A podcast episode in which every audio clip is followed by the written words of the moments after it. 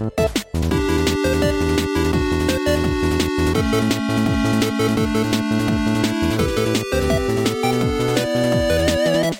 ho, ho, Sebastian. Ähm, fällt mir kein anderer blöder Weihnachtsspruch ein. Schönes Kapitalismus-Zelebrierungsfest, Michael. Wünsche ich dir doch auch. Du hättest jetzt so äh, stirb langsam mäßig äh, Schweinebacke ja. oder ich weiß gar nicht, Yippie Schweinebacke hättest du drauf ja, sagen stimmt. können. So super weihnachtlich. Ich, ich finde es großartig, dass unter den Weihnachtsfilmen bei Disney auch alles Mögliche gelistet ist an, an total besinnlichem Quatsch, aber auch stirb langsam, weil man das ja definitiv noch parallel zu Kevin allein zu Hause gucken ja, muss. Ja, ist ja auch irgendwie ein Weihnachtsfilm. Genauso wie Gremlins. Gremlins ist auch so ein Weihnachtsfilm, der jetzt vielleicht nicht unbedingt so traditionell oder klischeehaft weihnachtlich ist. Aber alles, wo Schnee liegt, ne, ist halt ein Weihnachtsfilm, basically. Richtig, so, sowieso. Und deswegen ist Resident Evil Village ja auch ein, ein Weihnachtsspiel. Weihnachtsspiel genau. das, ist eigentlich, ist eigentlich richtig gut. Ich habe bis heute noch nicht einen dieser Filme gesehen, die ja, das sind so absichtliche Horrorfilme, die auch an Weihnachten spielen, so also Silent Night oder sowas. Habe ich bisher noch nicht gesehen. Müsste ich eigentlich mal machen, weil ich tatsächlich auch eigentlich so ein Weihnachts Anti-Mensch bin. Und ja, nee, ich bin kein großer Weihnachtsfan und das ist die perfekte Einleitung äh, darin, dass wir heute eine Weihnachtsfolge machen. Ja, und wir haben uns diesmal was, yeah. was, was Cooles überlegt. Wir haben ja letztes Mal schon recht allgemein über Weihnachten geredet. Weihnachten in Videospielen gibt es Weihnachtsspiele, Schneelevel, ne? Sind so ein bisschen äh, die, die Themen durchgegangen und haben uns gedacht, okay, was machen wir jetzt, damit wir uns nicht einfach wiederholen? Jedes Jahr wieder dieselbe Weihnachtsfolge. Und da sind wir auf die coole Idee gekommen, dass wir über unsere Weihnachtsspiele reden. Spiele, die wir in unserem Leben zu Weihnachten bekommen haben, aus irgendeinem Grund sehr stark mit Weihnachten verknüpfen und einfach so ein bisschen nostalgisch über unsere vielleicht schönsten oder auch nicht so schön, weiß ich nicht. Schauen wir mal, was die nächsten Jahre noch so kommt, aber dieses Jahr glaube ich eher schönsten Weihnachtsspielerinnerungen betrifft. Und da hat sich jetzt jeder von uns ein Weihnachtsspiel rausgesucht, über das wir heute reden möchten. Ich will meins noch gar nicht verraten, weil ich werde das ankündigen wie einen Profiboxer im Champion-Kampfring so ein bisschen. Aber fang du gerne erstmal an. Denkst du wirklich, dass dein Spiel mein Spiel im Ring besiegen wird mit meiner Nostalgie-Power dahinter? Äh, äh, dein, dein Spiel ist nicht mal in der gleichen Liga. Das ist nicht mal. Was? Das ist wie so ein dreijähriges Was? Kind, das irgendwie gegen einen Profiboxer in den Ring stolpert. Uh, uh. Aber wir sind ja hier in der Kindheitsliga. Wir sind ja nicht mehr. Das ist ja faszinierend, ne? weil die Schublade besteht ja nicht darin, oh, war das das Spiel des Jahres oder so, sondern es ist ja das wichtigste Spiel für einen selbst, beziehungsweise ein großes wichtiges Weihnachtsspiel. Mhm. Das hat ja absolute Nostalgie-Power. Also da würde ich mir gern den Angriffswert angucken, wie viel Angriffswert mein nostalgisches Spiel hat, wer, wie viel deins hat. Aber ich glaube, das geht schon unentschieden aus. Ähm, aber ich soll mit meinem starten. Ja, mach das gerne. Habe ich das richtig verstanden? Okay. Mhm. Äh, ich weiß nicht, ob ich das jetzt Profi-Ringmäßig machen werde, aber in der linken Ecke befindet sich ein Spiel aus dem Jahre 1998, das damals der kleine Michael in einer PC Games Collection geschenkt bekommen hat. Da dachten sich seine Eltern, wir schenken dem Jungen mal für seinen PC äh, nicht ein Spiel, sondern wir haben jetzt irgendwie so eine Geschenkebox aufgetrieben, in denen sechs Spiele drin sind und das ist nämlich Superstars, sechs Mega Games für mega Spaß und da halt, da befinden sich drei, äh, sechs, sechs Spiele sind da drin und eines davon war mein absolutes Weihnachtsspiel von 1998. Es war nicht Motor Racer 2, es war nicht Populous The Beginning, auch wenn wir eigentlich auch mal darüber reden mhm. sollten. Es war nicht Anstoß 2 Gold, es war nicht Vengers, es war nicht Pitfall, es war Rand a Hero. Mein aller, aller, quasi eigentlich auch mein allererstes richtiges Computerspiel, das ich selber spielen konnte und nicht bei anderen Leuten zugucken durfte. Das ist ein Point-and-Click-Adventure vom österreichischen Studio Neo Software. Und sie anzugucken, wo die Leute später, als es geschlossen worden ist, wo die gelandet sind, nämlich bei Völker 2, also wie sich das alles durchgezogen hat, das ist ultra spannend zu beobachten. Dieses Spiel ist schuld, dass ich Atmosphären in Spielen so sehr liebe. Das ist ein Point-and-Click-Adventure in einem sehr, sehr coolen ähm, Szenario. Es ist nämlich so eine Fantasy-Mittelalterwelt, aber wenn du Hilfe brauchst, dann kannst du quasi dir, du, ich weiß nicht, ob man eine Pizza in diesem Universum bestellen kann, aber wenn du Hilfe brauchst, kannst du Lieferando-mäßig dir einen Helden bestellen, der dann kommt, um dich zu retten. Und so einen Helden spielen wir nämlich auch in Rent a Hero. Kennst du das? Und glaubst du immer noch, dass das dein Spiel besiegen wird? Ich habe noch nie geglaubt, dass das auch dein Spiel meins ich, ich, ich, ich kenne das, aber tatsächlich nur sehr, sehr oberflächlich. Ich habe das selber nie gespielt, aber ich weiß, dass das für viele ein sehr nostalgisches Spiel ist, ein Kultklassiker. Ich habe das oft gehört und habe mir ein bisschen was dazu angeguckt und durchgelesen in der Vergangenheit. Aber ich, ich verbinde damit tatsächlich nur ein paar Bilder, die ich so gesehen habe.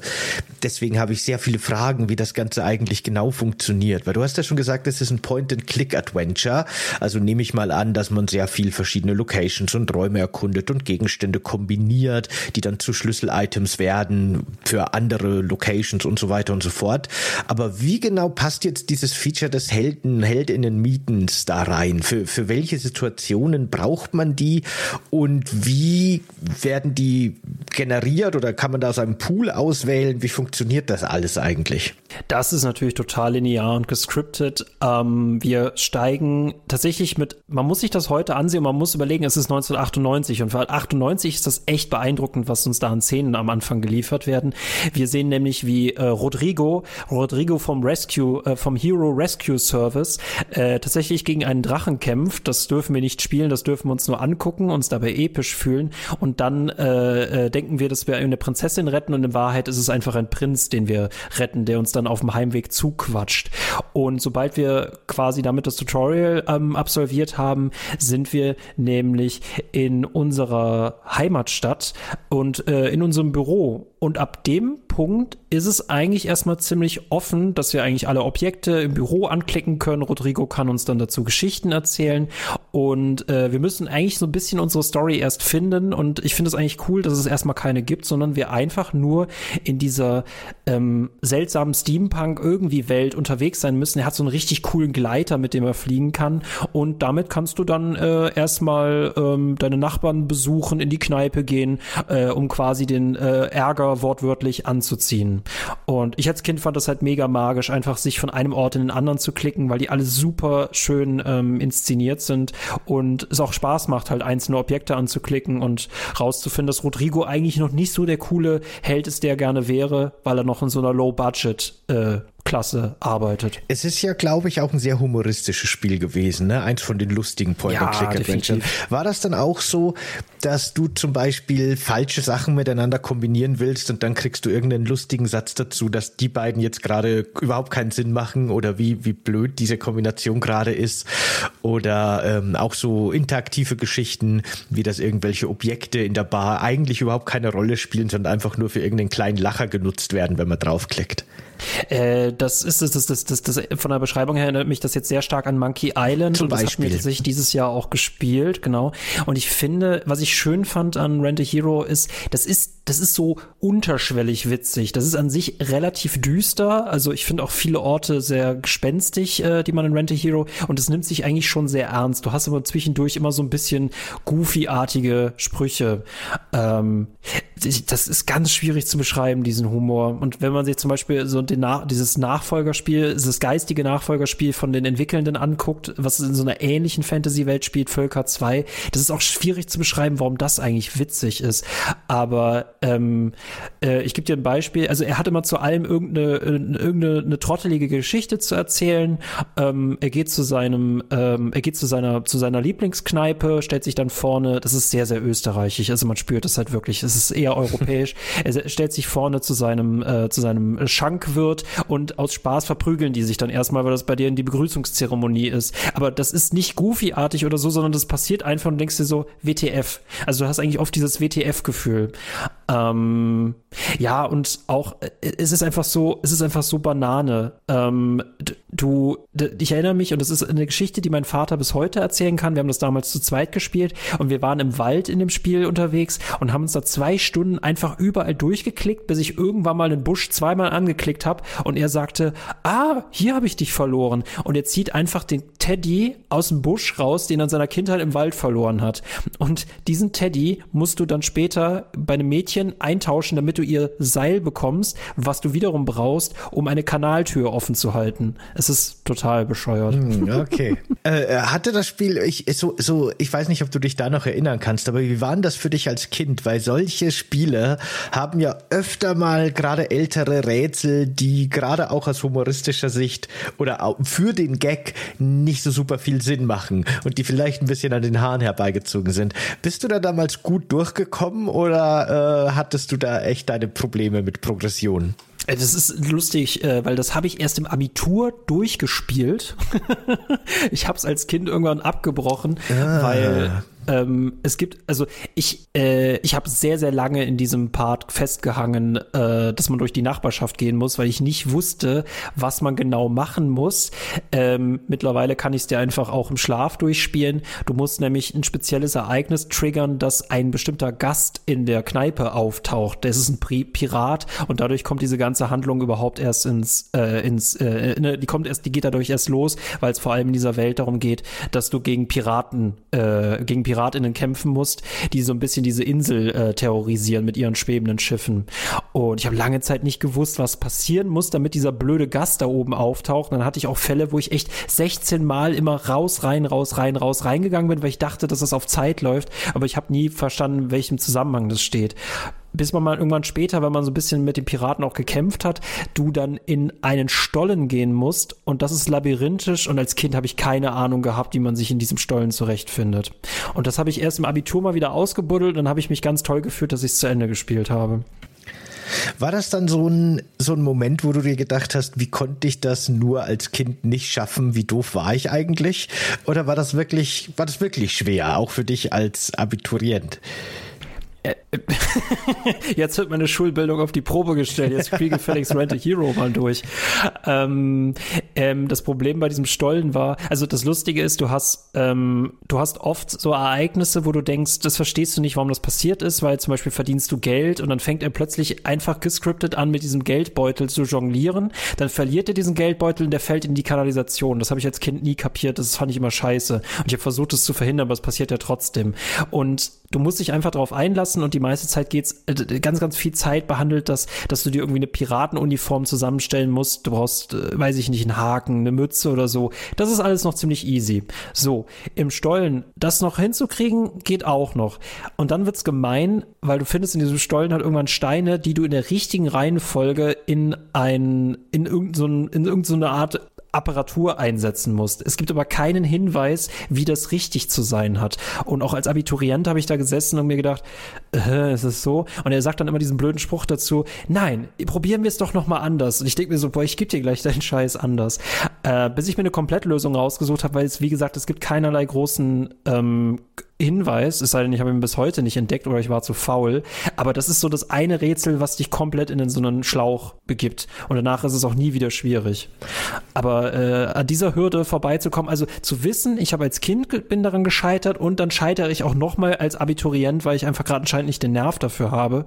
Äh, weil ne, Point-and-Click-Adventures ist man auch irgendwann, man hat, man hat auch irgendwann nicht mehr die Geduld dafür. Das habe ich auch gemerkt bei äh, ähm, Monkey Island.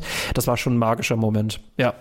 Und äh, da das Spiel ja Renter Hero spielt, nehme ich an, diese gemieteten Heldenfiguren ähm, sind irgendwie wichtig auch. Beschreib mal irgendwie so eine Szene, wo man zum Beispiel an einen Punkt kommt, wo man sich so einen Helden, so eine Heldin mieten muss und wie sehen die aus? Was machen die? Muss man sich das vorstellen wie so mittelalterliche Superheldinnen oder ist das eher so ein ja, Ritter ja. oder eine Badin oder sowas in der Art? Ihr werdet ja wahrscheinlich das Gameplay gerade im Hintergrund sehen, deswegen ihr werdet um einiges schlauer sein als Sebastian gerade. Äh, das ist wie gesagt so eine Mittelalter-Steampunk-Welt. Er hat auch so einen Gleiter, wie man ihn eher aus, äh, ich weiß nicht, das ist, das würdest du wahrscheinlich wieder in deine futuristischen Racer irgendwie einsetzen, aber das hat der halt quasi im Mittelalter und das basiert alles auf so einer Steinmagie.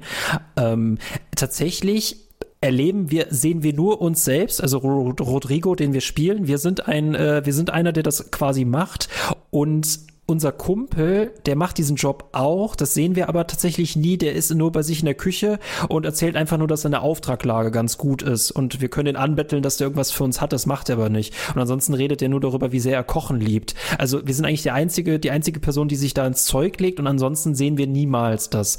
Und ähm, äh, bis auf diese Tutorial-Mission, wo wir einen Prinzen retten müssen, ähm, hast du eigentlich dann nur noch einen einzigen Auftrag, den du bekommst, nämlich dass du von einem Gnom die Frau wieder retten musst, obwohl die eigentlich auch schon, sobald du sie triffst, auch schon längst einen Plan hat, wie sie entkommen kann.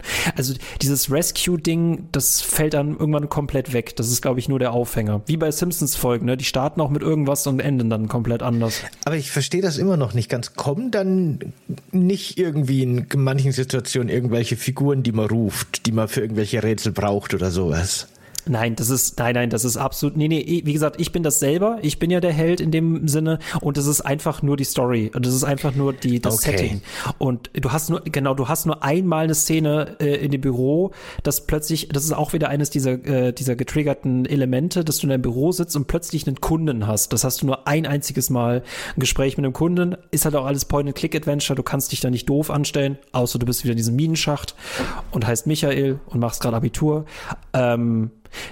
Nee, also es, es, ist ganz schnell ist das weg. Ganz schnell ist das weg und du hast ein klassisches Point-and-Click-Adventure, wo du einen Typen steuerst, der von einem Ort zum anderen zieht, wie du das beschrieben hast und Rätsel lösen musst. Okay. Das aber, wie gesagt, in einer sehr atmosphärisch und gut inszenierten Welt. Wusstest du, dass es ein anderes Spiel noch gibt, verwirrenderweise, das Rent a Hero heißt, das Sega. Ja, habe ich eben ja, auch genau, gesehen. Das äh, mhm. Sega Mega Drive Spiel von Sega, das anscheinend ein JRPG ist mit äh, Echtzeit 2D Prügelspiel äh, Kampfmechanik statt rundenbasierender Mechanik bei den Zufallskämpfen. Ja, nochmal ganz was anderes. ja, habe ich eben auch gesehen und ich dachte, das darf jetzt nicht wahr sein. Haben die irgendwas miteinander zu tun? Nee, heißen einfach nur so. Und ist auch wirklich nicht der kreativste äh, Name, wenn man sich überlegt. Also ich finde, er klingt cool, aber anscheinend sind da auch schon viele andere draufgekommen und die haben da keinerlei ähm, Lizenzprobleme gehabt. Anscheinend darf es pro Kontinent ein Rent a Hero geben. Wahrscheinlich. und das und das ist eben unseres. Und das ist äh, das ist wirklich cool. Da habe ich tatsächlich noch komme ich da jetzt gerade dran? Da habe ich mich tatsächlich, als ich es letztens, ähm, ich habe einen GameStar-Artikel geschrieben, ähm, Titel, ich habe tausend Spiele in meinem Leben gespielt, aber nur sechs davon haben mich wirklich geprägt. Natürlich gehört auch Death Stranding dazu, aber es gehört auch Rent a Hero dazu. Und äh, ich überlege mal, ob ich euch Aufnahmen davon machen. Und ich habe auf Ebay tatsächlich eine Originalbox mir gekauft. Also nicht ne, ich habe es ja ursprünglich aus dieser Sammelbox mit den sechs CDs, aber ich dachte mir, wie sieht denn die Originalverpackung aus, wenn man es sich einfach so standalone kauft? Und die ist echt hübsch, also auch so mit fast schon Artbook-artig, äh, mit Bildern, mit Beschreibungen, ähm, super hübsch, richtig cool schicke ich dir Fotos von, dann kannst du genauso mhm. fasziniert cool. sein. Bin ich gespannt. Ich, ich habe gerade mal nachgeguckt und weißt du, warum das wahrscheinlich lizenztechnisch geht? Weil der, das Sega-Spiel heißt Rent a Hero, ganz normal ausgeschrieben. Und das Spiel, das du meinst, heißt, so wie ich das lese, Rent Bindestrich A Bindestrich Hero und somit sind es vollkommen unterschiedliche Titel. So easy ist das. Siehste mal. Capcom, ne, du lernst von einem österreichischen, äh, österreichischen Studio, das mittlerweile geschlossen ist, wie du das mit Biohazard hättest machen können. Ja, Bio-Hazard. Das wäre wahrscheinlich gegangen. Ich finde es auch noch ganz interessant, aber das ist irgendwie so ein bisschen was Traditionelles in Deutschland. Das äh, lese ich gerade auf Wikipedia zufällig. Die deutsche Presse scheinbar das Spiel sehr viel positiver aufgenommen hat als die internationale Presse. Aber das ist irgendwie so ein, so ein deutsches Ding. Ne? Spiele aus Deutschland äh, haben irgendwie oft so einen besonderen Platz im Herzen von den äh, Reviewenden. Ja, ich, ich weiß nicht, ne? Also auch äh, äh so Strategiespiele wie beispielsweise, äh, gut, Anno ist, glaube ich, international schon deutlich bekannter, aber auch sowas wie Stronghold und so, das kommt hierzulande richtig gut an. Das kommt nicht unbedingt in der Welt richtig gut an. Ähm, aber ich glaube, das hängt auch vor allem damit zusammen, weil Rent a Hero so fantasy-technisch sehr europäisch äh, verankert war. Ähm, ähm, ja, und wie das, das bei uns halt richtig gut ankommt. Das ist auch der Grund, warum beispielsweise Skyrim mit seinen Wikingern oder WikingerInnen bei uns halt viel besser ankommt, weil wir uns da irgendwie mehr mhm, zugehörig mhm. fühlen. Ne? Was ich jetzt noch nicht ganz verstanden habe, ist, warum jetzt ausgerechnet das Spiel so einen besonderen Stellenwert bei dir hat. Was ist denn dieser große Einfluss, den das Spiel auf dich hatte? Oder was was hat es denn in dir ausgelöst oder so? Ähm, es erstens, und das wird wahrscheinlich so, jedes äh, nostalgische Spiel haben den Vorteil, oder sagen wir mal, jedes erste Spiel, es war mein allererstes Spiel, damit hat es quasi so den Samen gelegt für diesen Baum meiner Gaming-Leidenschaft. Und ähm, ich bin an sich überhaupt kein Point-and-Click-Adventure-Mensch und das ist das einzige Point-and-Click-Adventure, was ich halt wirklich gespielt habe. Was ich daran beeindruckend finde, ist, du spürst eigentlich nicht wirklich, dass du nur so eine Figur halt hin und her steuerst, sondern du hast wirklich das Gefühl, dass du diese Welt erkundest. Und sie macht halt so unglaublich neugierig, weil sie nicht so typisch ist, weil er halt einfach das, seine ganz eigenen Gesetzmäßigkeiten hat und auch äh, der Soundtrack sehr, sehr, sehr viel, viel ausmacht. Ähm, vor allem, ich erinnere mich da an so ein sehr bedrohliches Theme, wenn man in der Kanalisation unterwegs ist, diese Actionmusik, wenn man dann am Anfang im Tutorial ist und und ähm, da sind ganz, ganz viele Fantasy-Elemente irgendwie mit eingeflochten, aber es ist halt trotzdem so super untypisch. Vor allem, weil das später, nachdem du diese Steinrätsel absolviert hast, setzt du diese Steine aus einer Kraft. Das heißt, diese gesamte Welt hat gar nicht mehr ihre Magie und deswegen äh, geht da alles unter. Also du rettest die Welt, indem du sie untergehen lässt. Und das hat einfach so super weirde Logiken und geht dann am Ende auch so eine Cyberpunk-Richtung. Ich, ich liebe es einfach, was das für ein Crossover ist. Und das, das meine ich, das ist total schwierig zu beschreiben. Die haben was total Eigenständiges kreiert. Und nee, das, das, das reißt mich bis heute mit. Das ist, ähm, Spielst selbst, du wirst es verstehen wahrscheinlich. Mhm. Ich schaue mir auch gerade eben so Screenshots und Coverart an und wie du gesagt hast, das wirkt auch eher weniger mittelalterlich teilweise, sondern wirklich so steampunkig. Ich sehe da auch irgendwie so fliegende Motorräder und auf dem das ist der Gleiter. Ja, genau. Mhm. Und auf dem äh, Cover ist auch irgendwie eine Frau in einem Minikleid oder sowas. Keine Ahnung, wirkt auch nicht sehr mittelalterlich. Gleichzeitig aber der Drache im Hintergrund. Also die, Brit die britische Cover-Boxart äh, schaue ich mir gerade an.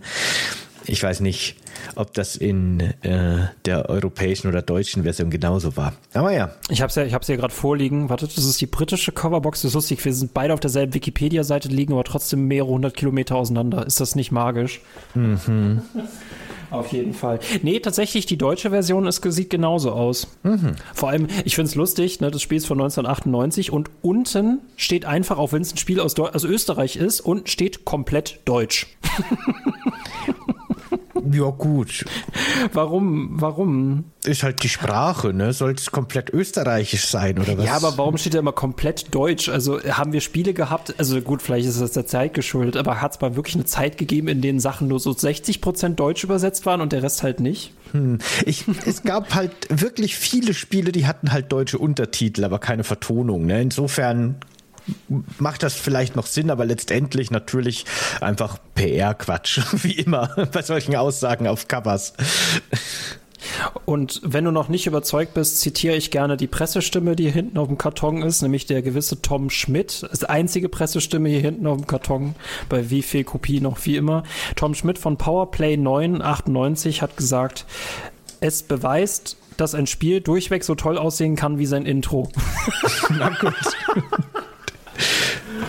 Dann ich bin so da müsste man mal Amazon Sternkriege sich die Rezensionen dazu angucken. Dann bin ich überzeugt. Das hat mich überzeugt. Wenn ein Spiel so gut aussehen kann wie sein Intro. Nee, aber man muss auch sagen, ne, diese sehr plastische, klobige, comicartige 3D-Grafik, die äh, sieht auch tatsächlich, gerade wenn man so an Spiele von 1998 denkt, äh, schön aus. Wie gesagt, ne, schaut euch mal den geistigen Nachfolger, also von dieser Fantasy-Welt an, die Völker 2. Das ist auch so ein ungewöhnliches Fantasy-Setting Setting, in deren irgendwie so äh, gemütliche Obelix-Oger auf ein Insektenvolk treffen und dann gleichzeitig auf so einen Amazonenstamm. Also du kommst nie auf eine Idee, solche Völker miteinander zu kombinieren oder aufeinandertreffen zu lassen. Und das ist einfach so eine Fantasy-Richtung, aus der das kriegst du nur dort, dieses Feeling. Das fühlt sich so richtig schön urig, so richtig unverbraucht an. Wir müssen über die Völker 2 noch reden. Aber wir haben über Rent a Hero geredet und ich, ach, ich würde es gerne erst, ich, ich würde es mir angucken, ob ich es wieder zum Laufen bringe. Ich hatte während der Pandemie Pandemie so eine Phase, wo ich alte Spiele zum Laufen bringen Aha. wollte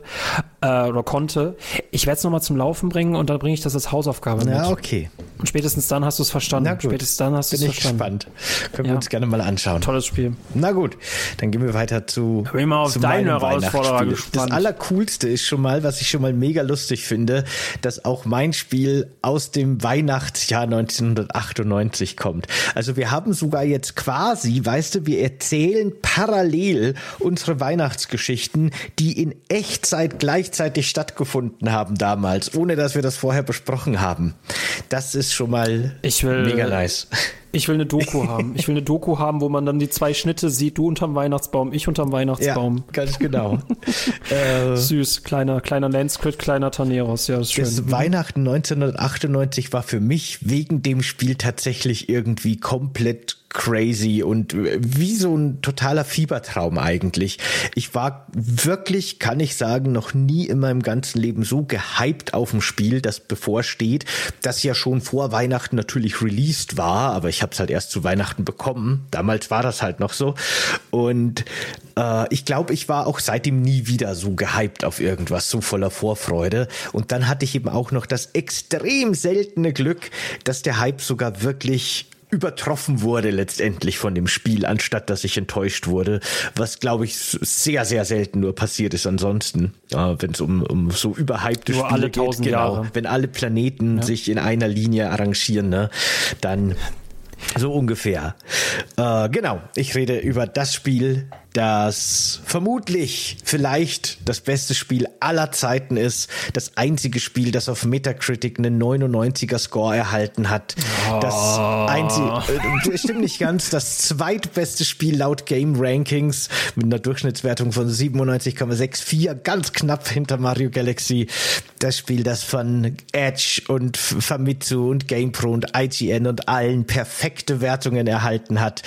Und vor allem auch ein Spiel, das wirklich bis heute einfach so den Maßstab gesetzt hat, wie Gameplay in einer 3D-Welt in der Third Person funktioniert, wie Exploration in der Open World funktioniert, nämlich von Zelda Ocarina of Time, das am 21. November 1998 eben schon ein paar Monate vor Weihnachten erschienen ist, ähm, oder einen Monat. Und weißt du, das ist mir heute erst aufgefallen, was drei Tage vor Ocarina of Time erschienen ist, was den November zu einem absolut crazy mhm. Monat macht, Videospiel historisch so.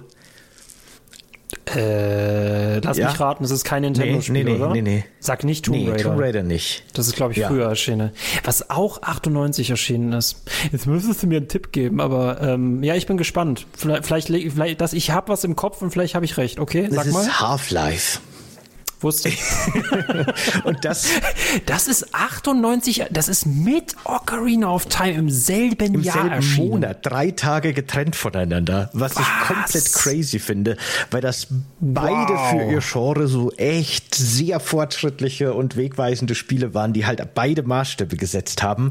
Ein crazy Monat, ein crazy Monat in der Videospielgeschichte musst du halt überlegen, GTA 3 und Silent Hill 2 sind beide im selben Herbst naja. erschienen von 2001. Also es gibt manchmal diese Planetenkonstellation, ja, ne? Bam. Genau, das ist schon verrückt. Ja, genau, Zelda Ocarina of Time. Ich habe schon gesagt, ich war mega gehypt auf das Spiel und das, obwohl ich, was ich ganz interessant finde, zu der Zeit überhaupt kein Zelda-Fan war. Ich kann, ich habe alle Zelda gespielt. Es gab ja nur drei Stück, äh, weiß ich gar nicht genau, Gameboy-Teilen jetzt nicht mitgerechnet. Auf den Konsolen nur drei Teile bis dahin. Äh, Zelda 1, 2 und das auf dem Super Nintendo. Und ich habe die alle gespielt und die haben mich alle nicht gehuckt. Die haben mich alle nicht abgeholt. Das war irgendwie nicht meins. Die wurden alle gefeiert ohne Ende, aber war nicht mein Gameplay, so war nichts, was mich interessiert hat. Und deswegen habe ich mich erstmal für Zelda Ocarina of Time auch nicht so sehr interessiert tatsächlich. Aber dann ging es halt eben los mit der Berichterstattung und mit den Artikeln und mit den Tests und so weiter.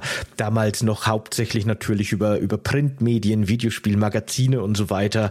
Und das Spiel wurde halt gefeiert, als wäre das jetzt irgendwie die absolute Revolution. Also absolut verrückt einfach komplett. Und ähm, dadurch wurde bei mir auch wirklich großer Hype aufgebaut. Und ich, das ist auch so das erste Mal, dass ich mich erinnern kann, dass ich so, dass, dass so dieser externe Hype quasi in mir aufgebaut wurde. Ne, da hatte ich noch nicht den Erfahrungsschatz von heute, wo ich sowas sehr kritisch erstmal gegenüberstehe natürlich. Zeig mir ausführliche Gameplay-Trailer oder äh, du er, erzeugst in mir erstmal gar nichts. Und selbst das ist fraglich. Aber damals habe ich das halt noch voll aufgesaugt, habe mich voll reingefühlt und war einfach mega gehypt und konnte Weihnachten nicht erwarten. Und dass ich wusste, dass das Spiel schon im Schrank bei meiner Oma da unten in der Tüte liegt, hat mich wahnsinnig gemacht. Aber hilft nichts, da musste man noch einen Monat durchhalten. Und äh, Wie alt warst du da, wenn ich fragen darf? 15? Warte mal kurz, da war ich 8, 98. Das war äh, 13. 13 war ich da. Ah, okay, ja, okay. Gut. Genau. Da habe ich auch erst angefangen, wirklich, oder zumindest noch nicht lange äh, Printmedien zu lesen und so. Und dann hat das Spiel auch noch bei uns im örtlichen Mediamarkt aus irgendeinem Grund 150 Euro gekostet, statt 120, was eigentlich damals der äh, oh, D-Mark, nicht Euro.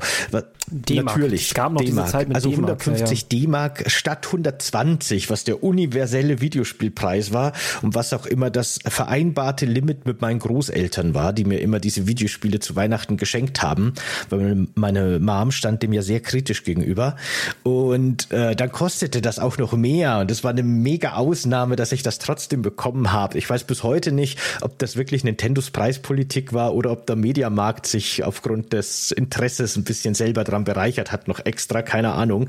Bei den Amiibos haben es ja auch die ganzen Märkte so gemacht jetzt die letzten Jahre, aber okay. Und genau, es war aus vielen Gründen für mich in meinem Kopf der absolut riesigste Main Event ever. Und für mich war ganz klar, dass das auch teurer ist als andere Spiele, weil es ist ja total crazy.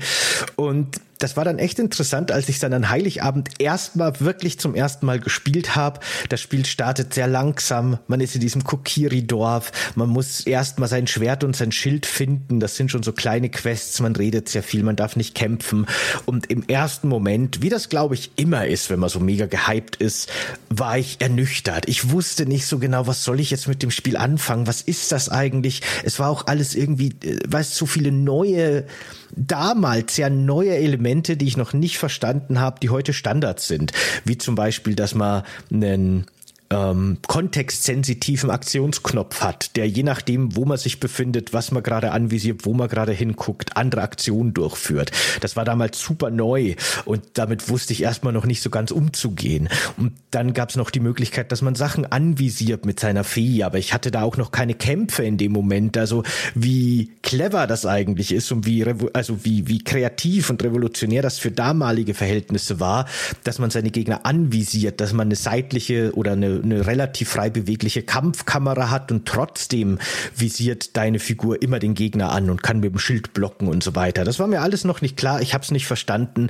Nach ein, zwei Stunden habe ich dann erstmal ausgemacht und wusste nicht so recht. Bin ich doch wieder reingefallen? Ist es doch wieder genauso wie immer, dass diese Zelda-Spiele mir einfach nicht gefallen? Aber dann die nächsten Tage, die nächsten Stunden. Ich bin witzigerweise super lang in diesem Tutorial stecken geblieben. Ich habe es einfach nicht geschafft. Ich habe drei Safe Games angefangen, immer wieder vom vorne, weil ich einfach nicht wusste, wie ich dieses Tutorial beenden soll. Ich weiß nicht, was damals das Problem war. Ich kann mich heute nicht mehr reinversetzen, es super obvious und einfach ist. Aber auf jeden Fall hat super lange gebraucht, bis ich rauskam. Und dann hat es schon langsam Klick gemacht und dann hat es mich wirklich so umgehauen, wie ich das erwartet hätte. Äh, einfach ein wahnsinnig innovatives Spiel, super viele Mechaniken, die heute selbstverständlich sind, aber damals total äh, neu waren. Schon allein der, der 3D-Stick in so einem großen äh, Action-Adventure. Ich meine, es war 1998, das darf man nicht vergessen. 3D-Spiele steckten da echt noch in den Kinderschuhen. Nintendo hat zwei Jahre vorher erst eben zum ersten Mal einen Controller mit einem 3D-Stick rausgebracht. Äh, das war alles noch relativ neu und relativ frisch. Ganz viele Spiele wussten auch nicht so ganz, wie geht man jetzt mit so einer 3D-Welt um, wie steuert man die Figur gut. Und äh, Ocarina of Time hat sich da einfach schon sehr gut angefühlt. Und das ist wirklich faszinierend, auch wenn man das heute spielt, kann man das gut spielen. Das ist nicht wie viele andere Spiele aus der Zeit, wo man erst reinkommen muss, wo es alles ein bisschen clanky und weird ist, sondern das spielt sich relativ modern. Natürlich ist da noch viel Feinschliff passiert äh, bis heute, aber das äh, funktioniert halt, ach, funktionierte schon so, wie auch heute noch solche 3D-Adventures in der Third Person funktionieren. Das hat da sehr viel Vorarbeit geleistet und äh, hat mich halt damals erstmal kurz überfordert, aber dann komplett geflasht, wie viel Möglichkeiten man hatte für damalige Verhältnisse, wie die Open World frei erkundbar war und wie die Progression dann auch quasi so ein bisschen durch verschiedene Fähigkeiten, die man nach und nach kriegt, gegatekeept war, aber ohne ohne dass sich die Welt dadurch irgendwie geschlossener anfühlt oder so. Das war schon alles sehr faszinierend. Und dann hatten wir ja auch, wir haben ja auch schon eine Spectacular-Folge zu den Nächten gemacht. Da auch da hatte ich zum ersten Mal so dieses Gefühl von, okay, die Nächte werden super gefährlich. Heute alles super formelhaft, ne? Aber wenn die, wenn die Sonne untergeht, wenn es dunkel wird, brechen immer zwei Skelette aus dem Boden, gegen die man kämpfen muss. Und dann, äh, wenn man weiter wegreitet, kommen wieder zwei Skelette und das muss man machen, bis die Nacht vorbei ist. Die Zugbrücke von der Hauptstadt ist auch zu nachts. Das war alles so magisch einfach und das war wirklich auch so unabhängig von dem ganzen Technischen, was ich damals eh noch nicht verstanden habe und noch nicht wertschätzen konnte, war es einfach so eine magische Welt, so eine totale, ja, so eine, so eine total, äh, ähm, intensive Welt irgendwie vom Feeling her, die mich super reingezogen hat. Es war einfach wirklich ein Abenteuer. Äh, meine Schwester, die war damals acht, glaube ich, die hat mir immer zugeguckt. Ne? Das war für uns halt wirklich ein, ein total, total tolles Abenteuer, das wir da einfach erlebt haben. Und dann kam noch, das war ja auch das total Witzige und Verrückte an dem Spiel, weil es gab, gab ja drei Dungeons am Anfang, wenn man quasi der Kindling ist. Und ich dachte mir damals wirklich, okay, jetzt das dritte Dungeon, ich glaube, das ist das letzte, ich habe es jetzt durchgespielt. War auch ziemlich lang, war auch ziemlich umfangreich, cooles Spiel, voll begeistert. Und dann kommt plötzlich eine Cutscene, acht Jahre sind vergangen, Link ist erwachsen, die Welt ist in einer postapokalyptischen Zukunftszustand und jetzt geht's erst richtig richtig los und es gibt jetzt irgendwie neue Minispiele. Alle Orte haben sich verändert. Ein Zeitreise-Feature, acht weitere Dungeons, die man noch machen muss. Ich war so mindgeblown, das kann man sich überhaupt nicht mehr vorstellen heute. Ja, aber damals war es crazy. Äh, ich habe deinen Redeschwall äh, genossen und in mich aufgesogen und äh, habe währenddessen wahrscheinlich hunderte Fragen angesammelt und alle Glaube vergessen. äh, nee, aber ich, ich, ich war definitiv gerade äh, auch an diesem Weihnachtsfest 1998. Ich finde es sehr lustig, dass unsere beiden Kindheitsspiele oder quasi 98er Spiele auch mit einer hübschen Welt anfangen, die dann in die Postapokalypse wandert und wir es quasi in Anführungszeichen selbst Stimmt. schuld sind oder wir daran mitgewirkt Stimmt. haben. Siehst du mal, die Parallelen hören nicht auf. Ähm, das durfte ich tatsächlich während der Pandemie äh, mal auf Befehl meine, meiner Community mal bei Twitch nachholen äh, mit einem Emulator und anfangs noch mit einem sehr, sehr schlechten Mapping, das ich trotzdem geschafft habe, bis ich mir dann ein besseres Mapping zugelegt habe. Und ich find's, also ich find's einfach schön, wie frisch sich das alles noch anfühlt. Auch wenn das in der Fantasy-Welt spielt, man, man läuft da nicht irgendwie so durch Klischees durch, auch wenn man das Gefühl hat, Peter Pan spielen zu können. Aber ähm, ich habe das genossen. Ich fand das richtig cool. Es ist natürlich ähm, aus heutiger Perspektive hat's natürlich darauf aufbauend jetzt schon sehr viel krassere Spiele gegeben, was die Möglichkeiten angeht. Aber so 98 frisch rausgekommen, dass alles schon in einer Reihe perfekt funktioniert hat. Ähm, zoll ich heute noch meinen Reboot, äh, Tribut und meinen Respekt vor, selbst wenn ich damit nicht aufgewachsen bin. Überlege ich manchmal, ob ich mir nicht einen zweiten Spielstand anlege meines Lebens und dann doch lieber noch mal eine Nintendo-Klasse ausprobiere. Und vielleicht wäre ich dann so ein Sony-Hateboy geworden. Aber ja, wer weiß. Ich glaube, ich mache das beim New Game Plus einfach. Ähm, da hätte ich gerne Möglichkeit, das nicht am PC spielen zu müssen, sondern dass ich das irgendwie auf dem Fernseher spielen kann. Ja. Ähm, das, ja, das ist ein, ja, das, ähm, so einen ersten Endgegner zu besiegen oder da halt mehrfach zu scheitern oder auch mit dem Chat das gemeinsam zu machen, wo halt nur Fanboys waren, die auch äh, geschrieben haben, dass sie halt Zelda-Tattoos auf dem Körper haben und ich dachte mir, OMG, ich komme hier niemals mehr raus. Ähm, ja, ja, äh, beeindruckend. Ich finde es auch beeindruckend, dass das bisher noch nie äh, hier drankommt, wird aber wahrscheinlich am Umfang gelegen ja, haben. Ja, wahrscheinlich. Also das wäre wahrscheinlich auch was für eine Extreme-Folge vielleicht. Da gibt's, du hast ja gemerkt, ne, das war jetzt eine, eine sehr kurze Zusammenfassung von den Punkten, die mich daran faszinieren oder die ich nennenswert finde. Und ich habe jetzt ungefähr eine Viertelstunde Monolog geführt. Du hast gerade versucht, dein, deine Leidenschaft für das Spiel in eine Nutshell genau. reinzupressen. Genau. Ne? Ein Universum in eine Nutshell und die Nutshell ist einfach währenddessen immer wieder zerbröselt. Ähm, ich habe das, ich habe das total genossen und ich finde es lustig, ähm, dass ähm, Hype the Time Quest, das über das wir unbedingt auch noch mal reden mhm. müssen, äh, von Ubisoft tatsächlich ein Playmobil-Spiel. Das hat hinten drauf ein Pressezitat von einem Magazin, das gesagt hat, ja, das ist äh, Zelda für den PC. Mhm. und ich finde das so super. Ist schon mal ein guter Tease, ja, auf jeden Fall. Das macht sehr interessant, finde ich auch. Und das ist, ich, ich habe es ja nochmal, ich habe ja lustigerweise beides nochmal, also ich habe ja jetzt, ich habe ich hab Time the Time Quest mehrmals gespielt, dann habe ich Zelda gespielt, dann habe ich nochmal Hype gespielt. Es ist interessant, wie viele Elemente dieses Playmobil-Spiel von äh, Zelda übernimmt und wodurch das sogar gar kein schlechtes Playmobil-Spiel ist. Es ist sogar stellenweise richtig schwierig, aber dieses ich, ich mag das an Nintendo-Spielen. Ich mag tatsächlich Super Mario kann ich gar nichts mit anfangen. Dieses Zelda-Universum finde ich gerade deswegen toll, weil das nicht nur kitschig ist. Das hat seine kitschigen Seiten, das hat aber auch seine brutal düsteren Seiten. Äh, und alles, was ich zu Twilight Princess gelesen habe, oder sei es nur der Mond, der dich in Majora's Mask irgendwie vernichten will. Ich finde es cool, dass es so dual ist. Äh, deswegen, wenn ich, wenn ich, wenn ich in ein Nintendo-Universum geschmissen werden müsste, dann wäre es wahrscheinlich das Zelda-Universum. Ja, das hat so, äh, Zelda ist da sehr wechselhaft, was das angeht. Das hat gerne mal eher positive, eher schönere Spiele, wie zum Beispiel ähm, Skyward Sword oder auch, äh, na, wie heißt es jetzt mit dem Schifffahren? Äh, Wind Waker. Aber dann gibt's auch wieder diese sehr düsteren Ableger. Und gerade äh, Majora's Mask wirkt vielleicht vom Grafikstil her erstmal gar nicht so düster, aber tatsächlich kann man das Spiel ziemlich gut und das mag vielleicht sogar wirklich Intention gewesen sein, als eine Metapher für den Sterbeprozess sehen mit den verschiedenen Phasen des Sterbens, die die verschiedenen Völker in dieser Welt repräsentieren. Das ist schon sehr düster wenn man sich da auf eine Interpretationsebene begibt. Es ist auch sehr surreal teilweise und war für mich als Kind auch echt verstörend in vielen Bereichen.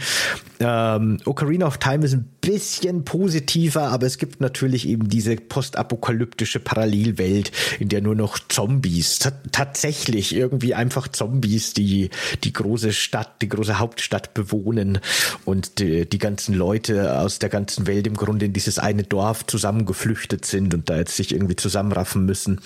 Das ist schon ganz cool. Ähm, ich ich persönlich muss sagen, ne, was ich linear jetzt so in den drei Stunden gesehen habe, äh, oder vier, die ich gespielt habe, das hat mich wirklich mehr unterhalten als alles, was ich bisher in Breath of the Wild gesehen habe. Deswegen, auch wenn ich mich noch nicht zugehörig nennen kann, äh, ich sage, ich bin, glaube ich, eher ein klassischer Zelda-Spieler. Ich brauche diese lineare Handlung, ich brauche diese Motivation und einfach mir so den Sandkasten zu geben, das ist so überhaupt nicht meins. Deswegen äh, schön zu wissen, dass ich eine Seite auf einer auf einer Seite stehen würde, selbst wenn ich gar kein Teil davon Na bin. dann, immerhin.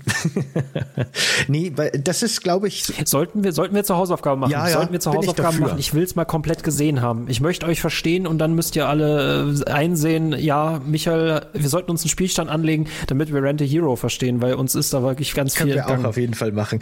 Das ist auch ein, ein wichtiger Punkt bei Zelda, ist glaube ich auch, dass deswegen hat es glaube ich auch damals so einen hohen Stellenwert im Nachhinein auch bei vielen gehabt, weil dieses Spiel hat echt sehr, ist sehr finale-lastig auch tatsächlich. Das nimmt sich wirklich Zeit für die letzten Stunden des Spiels. Die wirken super episch und sind super gut inszeniert.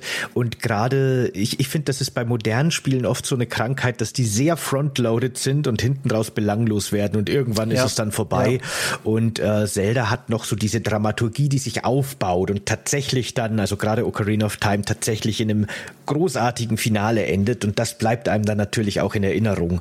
Und das prägt dann auch die Erinnerung sehr stark daran. Ich glaube, das macht schon viel aus. Ja.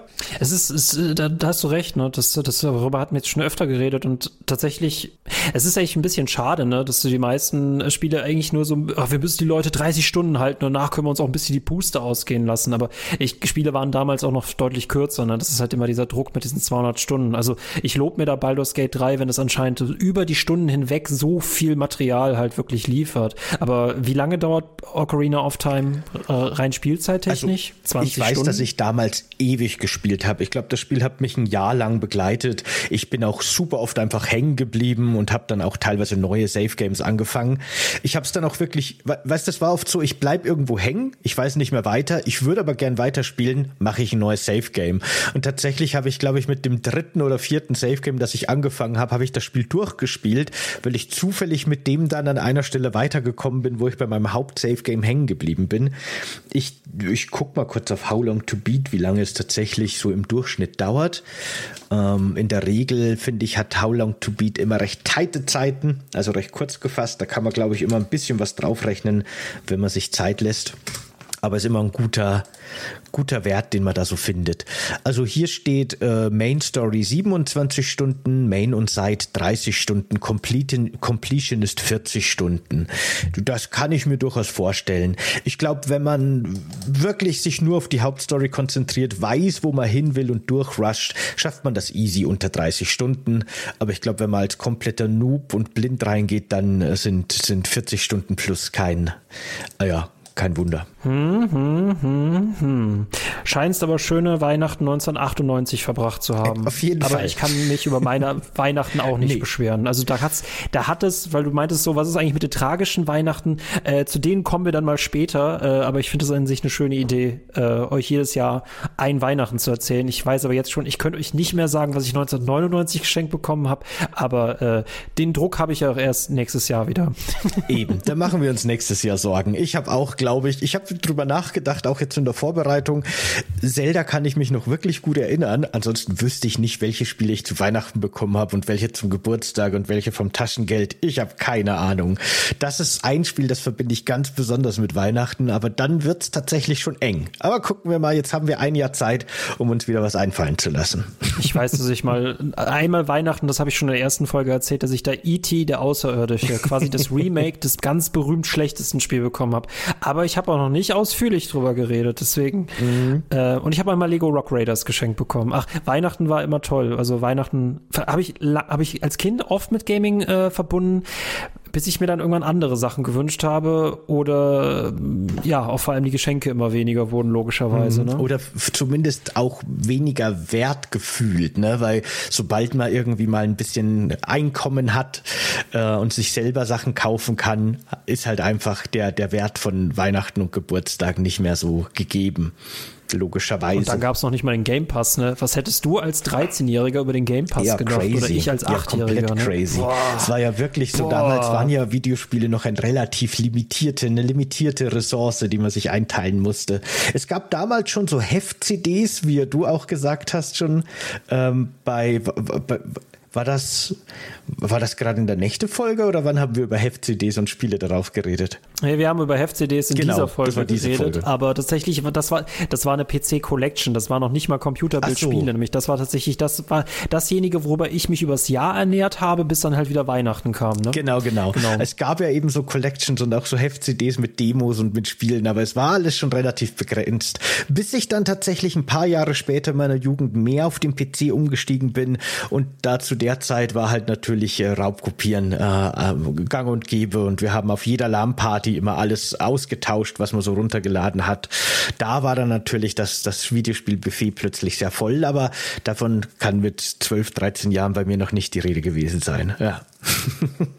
Tja, ne, das, das, das, die, die schöne alte Zeit, ne? Also ja, ja. ich glaube, je älter ich werde, desto nostalgischer werde ich immer. Es ist, hm. es ist wirklich, ich glaube, da kann man nichts Spannend. dagegen machen. Das ist, ist wirklich so. Ne, früher hat man Spiele noch gewertschätzt, weil sie noch so eine wertvolle Ressource waren und heute ist es so Wegwerf-Massenware. Schlimm. Ah, die gibt's ja wie Sand am Meer. Ja, die Kinder heutzutage wissen das gar nicht mehr zu würdigen mit ihren oh, Season Pass ne? und, und Battle Pass und so. Schlimm. Da fängt an, der Rücken durchzudrücken und man hat irgendwie so eine merkwürdige, krächzende Stimme, sobald man so anfängt zu reden. Ne? Das, ist ja. die, das ist die Verwandlung. Ja. genau. Aber es, der, dieser Tag ist noch fern, wie Aragorn sagen würde. Jo. Na schön. Dann würde ich sagen. Na schön, Leute. Frohe Weihnachten an euch alle da draußen. Äh, ich hoffe, ihr habt heute dieses Jahr auch ein schönes Weihnachtsfest und schöne Weihnachtsfeiertage oder auch einfach nur eine schöne freie Zeit und schöne Feiertage, wenn ihr nicht Weihnachten feiert. Und äh, ja, wünsche euch noch ein schönes Restjahr. An Silvester hören wir uns spätestens wieder für die Silvesterfolge und dann starten wir ins Jahr 24 mit neun Folgen und äh, ich freue mich schon drauf. Bin gespannt drauf. Wird sehr cool. Davon bin ich überzeugt. Freue mich auch freue mich auch riesig drauf. Ich wünsche euch auch ein wunderschönes kapitalistisches Kapitalismusfest. In dem Sinne, äh, entscheidet, ob ihr Kevin allein zu Hause oder stirbt langsam guckt oder beide gleichzeitig. Äh, schreibt es uns gerne in die Kommentare. Danke euch. Ho, ho, ho, ho. Ciao. Ciao.